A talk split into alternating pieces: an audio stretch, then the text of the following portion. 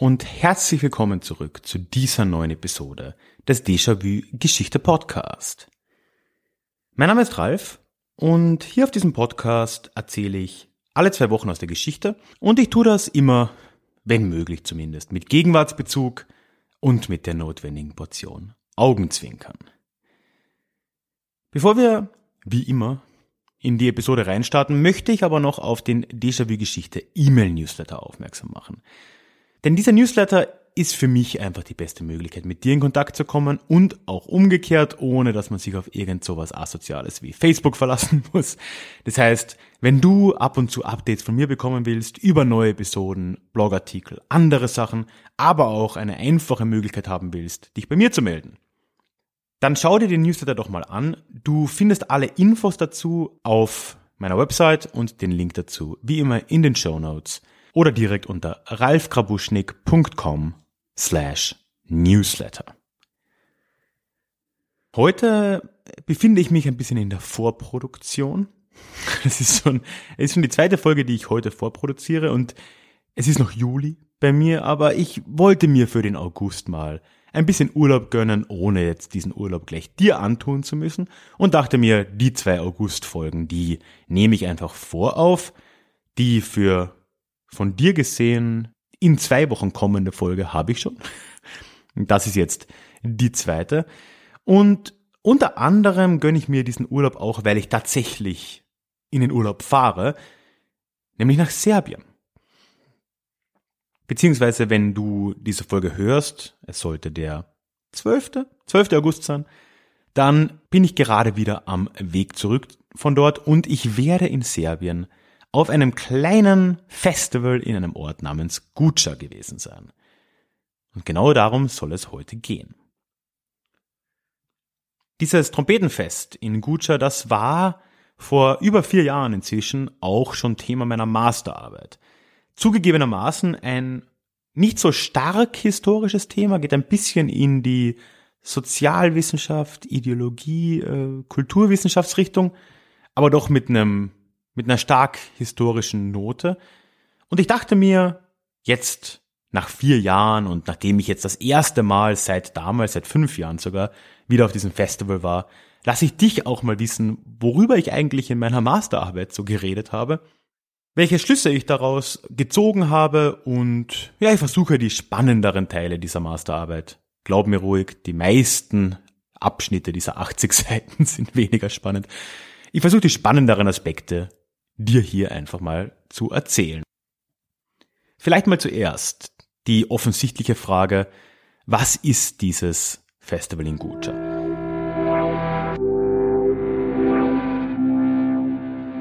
Guča Guča ist das Wacken Serbiens. Es ist zwar kein Metal, sondern äh, Blasmusik, aber einmal im Jahr kommen da ja nicht nur Zehntausende wie ein Wacken, sondern Hunderttausende Leute irgendwo in der serbischen Pampa zusammen, stellen irgendwelche Zelte auf und lassen sich dann tagelang die Birne zuknallen und saufen sich einen rein. Und man fragt sich auch bei dem Altersdurchschnitt der Leute wirklich, wie die das noch ein paar Tage lang schaffen. Also allergrößten Respekt davor. Und es ist gefühlt auch wirklich jeder in der nördlichen Hemisphäre, der in der Lage ist, eine Trompete zu halten oder in irgendeiner Form reinzupusten, äh, vor Ort. Also ich glaube dafür, dass viele Leute in Deutschland noch nie von diesem Festival gehört haben, äh, sind die Ausmaße wirklich immens. Es ist riesig. Wenn ich sage hunderttausende Leute, dann meine ich das auch so. Ich glaube, die hatten sogar mal bis zu einer halben Million. Und ähm, es gibt da natürlich die großen Bühnen, wo dann äh, Bands spielen, aber im Grunde ist der Flair eigentlich so ein bisschen der, dass man da halt rumläuft, äh, trinkt und ähm, ja, halt ähm, quasi die äh, äh, Musiker auf der Straße irgendwie sich von dem bespaßen lässt und eben nicht immer äh, vor der großen Bühne steht äh, mit einem konstanten Alkoholpegel. Und natürlich äh, ist es dann auch üblich, dass man so einen serbischen Monatslohn irgendeinem Akkordeonspieler ins Instrument steckt. Oder wenn da äh, gerade ein Trompeter richtig dabei ist und äh, schön der Kopf verschwitzt ist, dass man da noch einen Geldschein an die Stirn klebt. Und zwar so, dass der auch kleben bleibt. Ähm, es klingt nach einem furchtbaren Klischee und das ist es tatsächlich auch. Äh, für mich persönlich ist das ein bisschen zu krass, aber wer drauf steht, äh, hat Spaß. Also Gutscha, das ist, also das ist wirklich ein eigenes Ding.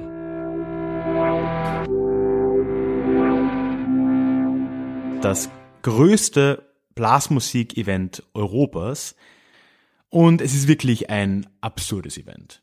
Es findet eben in Guča statt. Guča ist ein kleiner Ort in der Dragačevo-Region Serbien, so in Südwestserbien.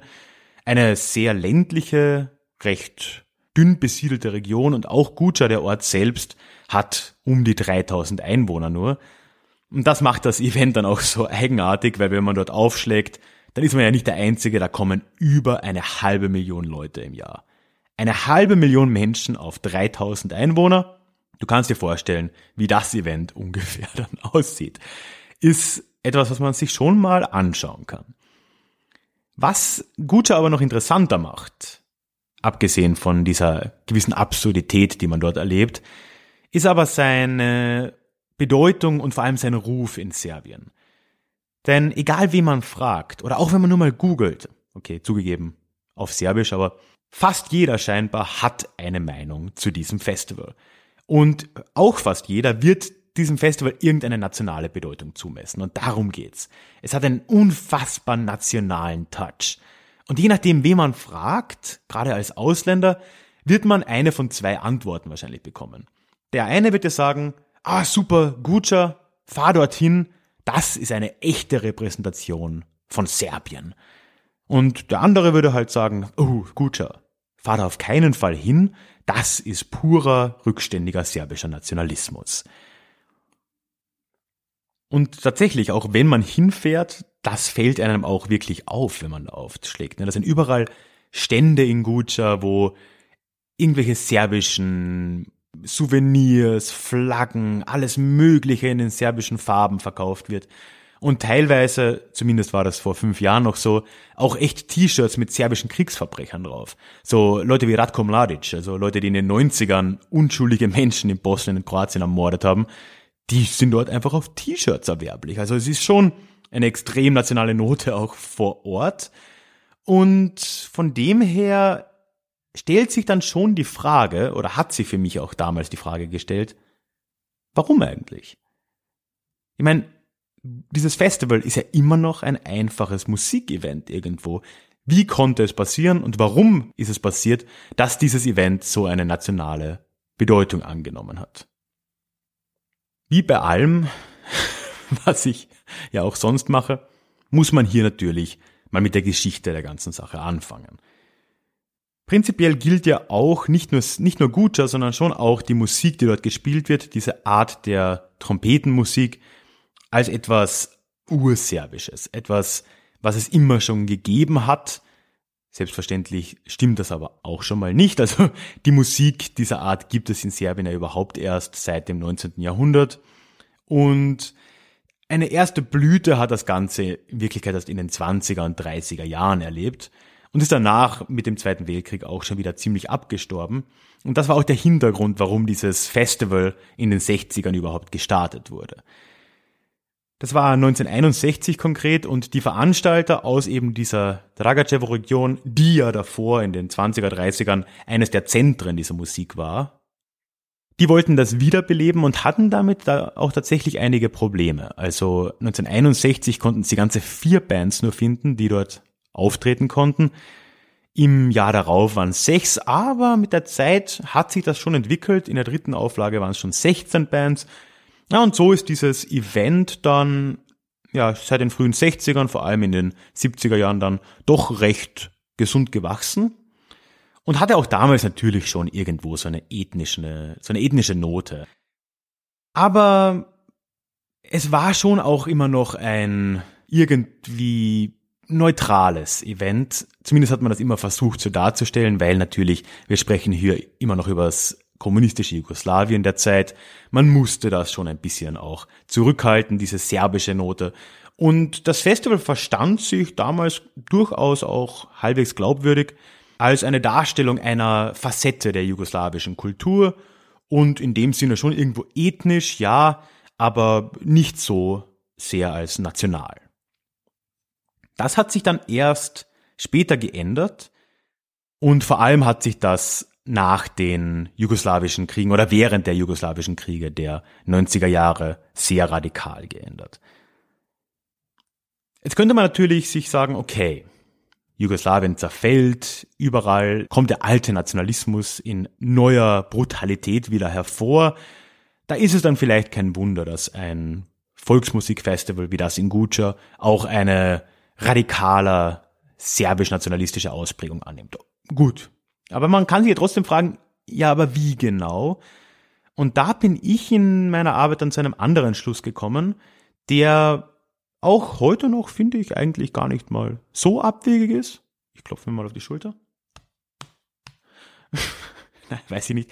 Aber zumindest eine weitere Erklärungsmöglichkeit bietet, nämlich dass das Festival vielleicht gar nicht selbst diese Bedeutung so sehr angenommen hat. Dass es nicht unbedingt in erster Linie das war, dass sich die Organisatoren dort oder die Besucher so sehr plötzlich als serbische Nationalisten verstanden hätten oder das Festival als ein Event von und für serbische Nationalisten aufgefasst hätten, sondern vielmehr, dass dieses Festival vielleicht einfach eine, ja, ein einfaches Ziel für einen viel breiteren Streit in der serbischen Gesellschaft war zu der Zeit und ich bin da ganz konkret bei einer Vorstellung gelandet, die sich die Zwei-Serbien-Theorie nennt, wenn man das so will, oder der Zwei-Serbien-Diskurs.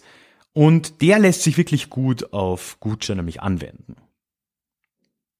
Zwei Serbien, was soll das jetzt heißen? Das ist im Prinzip etwas, was in den 90er Jahren entstanden ist in der Oppositionsszene zu Milosevic. Also in der nicht oder weniger nationalen Szene, in der liberalen, westlich geprägten Szene Serbiens und da vor allem in der intellektuellen Szene. 1992 ist da sogar so ein Pamphlet erschienen, wo über die Politik im Serbien der Zeit gesprochen wurde. Und da haben diese Intellektuellen erstmals diese Unterscheidung getroffen und haben gesagt, ja, all das, was Milosevic da vertritt, dieser rückständige Nationalismus, dieser hart, dieses Hardcore-Serbentum. Das ist für sie das erste Serbien und sie selbst, diese oppositionellen, liberalen, westlich eingestellten Menschen, die waren wiederum ein zweites Serbien. Und so hat man das damals eben herausgestellt. Das Buch hieß dann sogar Zweites Serbien oder aber auch anderes Serbien. Das ist im, in der serbischen Sprache das gleiche. Druga Serbia. Und haben da halt so ein bisschen theoretisiert. Wäre jetzt erstmal kein großes Ding. Was dem Ganzen dann aber doch eine gewisse Macht verliehen hat, ist, dass diese Idee der zwei Serbien immer stärker aufgegriffen wurde. In den 90ern noch, vor allem aber dann in den frühen 2000ern und da vor allem auch in den Medien. Und das ist wirklich so etwas geworden, wenn man da Zeitungen der Zeit zum Beispiel liest, das vollkommen normal war. Egal was in Serbien passiert ist, in den frühen 2000ern vor allem, da ging es um Fragen wie den Kosovo, da ging es um Sachen wie die Zusammenarbeit mit dem Kriegsverbrechertribunal, Annäherung an die EU, Beziehungen zu Russland und so weiter. Bei all diesen großen Fragen gab es naturgemäß immer zwei große Seiten. Die eine waren dafür, die andere waren dagegen. Und in diesem Diskurs in den Zeitungen und auch in Diskussionsforen und so weiter ist das dann immer so geframed worden, dass, ja, klar, die einen sind Anhänger des ersten Serbien, die anderen sind Anhänger des zweiten Serbien und deswegen sind sie gegeneinander oder deswegen kommt das auch nicht zusammen und so ist das eben. Das ist Serbien, Serbien ist geteilt. Ich meine, gut, das kann man über wirklich jedes Land sagen. Das ist jetzt echt nichts besonders Serbisches. Aber diese Idee der zwei Serbien hat sich in den Medien zumindest in der Zeit extrem durchgesetzt. Und meine Annahme war jetzt, dass auch der Ruf Gutschers unter anderem genau mit dem zusammenhängt und dass gerade die Leute, die sich dem zweiten Serbien zuordnen würden, die urbane Mittelschicht, die nach Westen geschaut hat, die hat halt so etwas wie Gutscher dann aufgegriffen und all diese Ideen, die man inzwischen seit zehn Jahren mit dem in Anführungszeichen ersten Serbien verbindet, auf das Festival übertragen. Das ist rückständig, erzkonservativ, nationalistisch, und so weiter und so fort. Natürlich ländlich, natürlich ungebildet. All diese Sachen, all das wurde darauf übertragen. Gutscher selbst, also die Festivalveranstalter und auch die Gäste, haben da aber sicher auch ein bisschen mitgeholfen. Und natürlich war Guca schon auch ein Teil dieser Nationalisierung, die sich in den 90ern in Serbien generell abgespielt hat. Das wurde von einigen Leuten auch als Folklorisierung Serbiens bezeichnet, die sich da in Guca abgespielt hat, die aber auch noch viel breiter war. Also auch die Kriege in Bosnien, im Kosovo, in Kroatien wurden ja von einer sehr folkloristischen Brille dann gemahlen innerhalb Serbiens. Da wurden wirklich die ältesten Symbole wieder rausgeholt. Man sprach, und da können, glaube ich, meine lieben Kollegen vom Balla Balla Balkan ein Lied davon singen, man sprach wieder von den ganzen alten Sachen. Ne? Man, man sprach in Serbien vom alten Königreich unter Zar Dusan. Man, man, man, man sprach über den Widerstand gegen das Osmanische Reich im 18., 19. Jahrhundert. Man sprach über den Ersten Weltkrieg, über den Zweiten Weltkrieg. All das, diese ganzen alten, inzwischen eigentlich folkloristischen Elemente, waren plötzlich wieder in der Politik zu finden. Die waren auch in der Musik zu finden. In der Zeit entwickelte sich der sogenannte Turbo-Folk, also so eine grässliche äh, Dance-Pop-Variante von orientalischer Volksmusik. Das kann man echt schwer beschreiben. Gibt auch eine Folge von Balla Balla Balkan dazu. Ich ich verlinke das einfach mal unten. Übrigens auch die neue Folge, Folge von Balla Balla Balkan kann man da empfehlen. Da haben sie gerade über Großserbien, die Ideen von Großserbien gesprochen. Ich hau da einfach mal alles unten in die Show Notes. Und sicher, dieser Trend der Folklorisierung hat sicher auch in Guca stattgefunden. Und es war dann wohl irgendwie so eine Kombination. Und ich glaube deswegen und seit so 2000, 2005 ist dieses Bild des nationalistischen, dieses hardcore-nationalistischen Festivals in Guca einfach in, in der serbischen Öffentlichkeit nicht mehr wegzudenken. Es war diese, diese Prägung durch dieses oh, erstes Serbien, es war aber schon auch ein bisschen, was halt dort passiert ist. Und das Festival entkommt dem ja auch nicht. Ich, und das sage ich auch in meiner Arbeit, ich gehe jetzt nicht davon aus, dass die Veranstalter dieses Events sich selbst als serbische Nationalisten sehen und das Event als für andere serbische Nationalisten organisiert betrachten. Das, das glaube ich nicht. Aber sie sind halt auch irgendwie da drin gefangen. Weil worauf basiert denn so ein Festival und sein Erfolg mit den 500.000, 600.000 Besuchern im Jahr?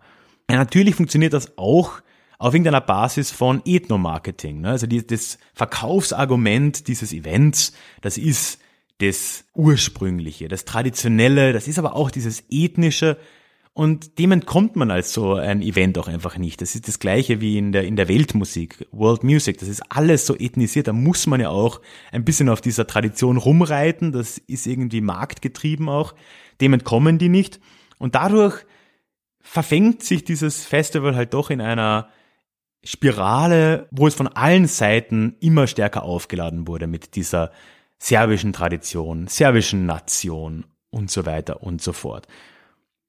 Und das letzten Endes führt eben zu diesem, meiner Meinung nach, verwirrenden Bild, das wir heute haben.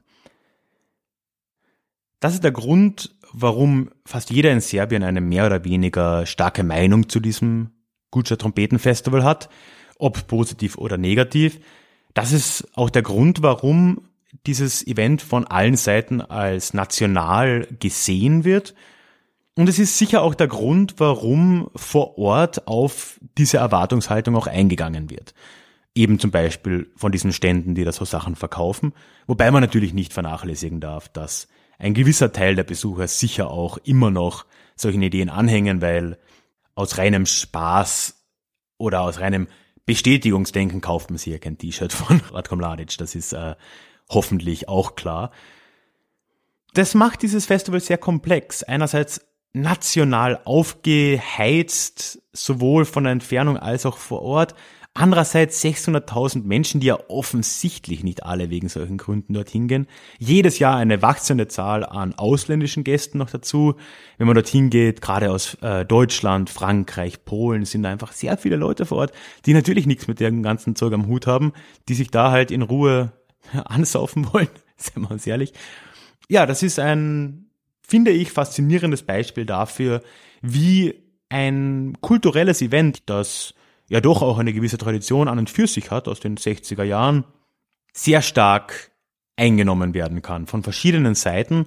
Und ich glaube, in Serbien kann man das wirklich ganz gut nachverfolgen. eben mit Hilfe dieser zwei Serbien-Ideen, die da inzwischen seit 25 Jahren auf das Event projiziert werden. Ja, auch immer im Gegenstück übrigens zum Exit Festival in Nordserbien, das für alles Weltoffene steht. Ne? Also das ist schon etwas, was einfach hängen bleibt und zu einer Diskrepanz führt, die zumindest interessant ist. Deswegen habe ich es mir damals auch angeschaut. Wie gesagt, ich habe mir dafür 80 Seiten gegönnt ursprünglich, aber ich hoffe, die spannenderen und, und interessanteren Teile habe ich jetzt in diesen 20 Minuten auch gut rübergebracht. Ich weiß, kein klassisches historisches Thema, aber wie immer, wenn man über Serbien und Nationalismus in Serbien redet, ist ja alles historisch aufgeladen, so auch das. Ich würde mich über deine Kommentare sehr freuen. Am einfachsten könntest du mir da unter die Episode kommentieren auf der Website. Du findest einen Link dorthin unten in den Show Notes. Ebenfalls in den Show Notes findest du einen Link zu meinem E-Mail-Newsletter, wo ich dir nochmal alles darüber erzähle. Wie gesagt, würde es mich sehr freuen, wenn du dich da anmeldest, aus den genannten Gründen. Und als kleines Dankeschön kriegst du außerdem auch noch eine Zusatzepisode des Podcasts geschenkt nach der Anmeldung. Lies dir das gerne durch. Alle Infos sind auf der Website auf ralfgrabuschnik.com slash newsletter. Ja, und was bleibt mir noch? Ich würde dich bitten, mich auch zu abonnieren, wo auch immer du mich hörst, mich zu bewerten, wenn du das möchtest. Und zu allerletzt gibt es auch noch die Möglichkeit, Déjà-vu-Geschichte finanziell zu unterstützen. Da freue ich mich natürlich über jeden Euro und jeden Cent, der den Weg zu mir findet. Durch die Vorproduktion kann ich jetzt niemandem persönlich danken, aber einfach mal Danke an alle, die das in der letzten Zeit getan haben. Wenn du mir da auch das ein oder andere Centstück, Eurostück zuschicken willst, würde ich mich sehr freuen. Alle Möglichkeiten dazu findest du auf der Website, auf der Über mich Seite einfach oder auch direkt ein Link in den Shownotes dorthin. Würde mich wirklich ganz enorm freuen. Ja, damit verabschiede ich mich auch wieder. In zwei Wochen hören wir uns wieder noch einmal voraufgenommen von mir, ein anderes Thema, diesmal aus dem Bereich der Umweltgeschichte. Da habe ich ja öfter mal Nachfragen bekommen, ob ich da mal wieder was machen kann. Ich tue mein Bestes. Danach dann aber ab September gibt's auch wieder ganz zapffrisch Déjà-vu-Geschichte. Bis dahin wünsche ich dir eine schöne Zeit. Ich hoffe, wir hören uns bald wieder und bis dahin, mach's gut.